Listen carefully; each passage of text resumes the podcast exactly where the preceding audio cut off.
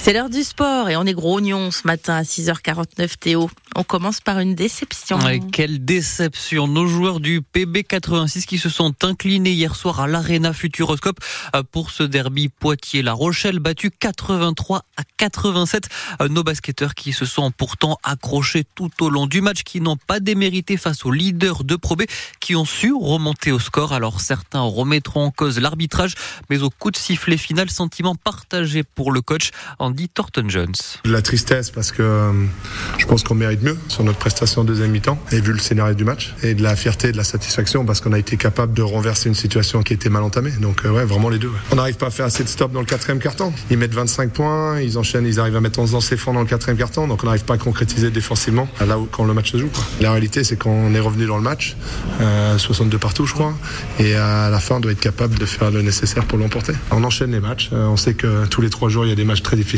Celui-là, on l'a malheureusement pas pris. On est triste, on est fier, mais on va se concentrer sur le match suivant du côté d'Antibes. Petit Thornton Jones, le coach du PB 86. Prochain match effectivement pour Poitiers, ça sera vendredi prochain avec ce déplacement à Antibes, euh, suivi par la réception de Boulazac mercredi prochain avant une trêve bien méritée. Ce soir, il y a du hand aussi. Les deux Sévriennes de Celles-sur-Belle affrontent Chambray.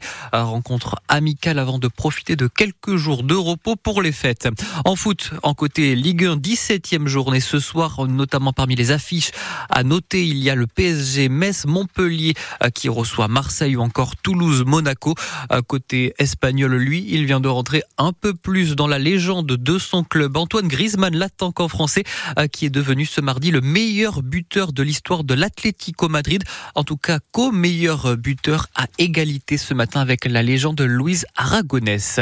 Et puis pour finir, la colère des hôteliers de Châteauroux très très remonté contre le comité d'organisation des Jeux, Olympiques, le COJO.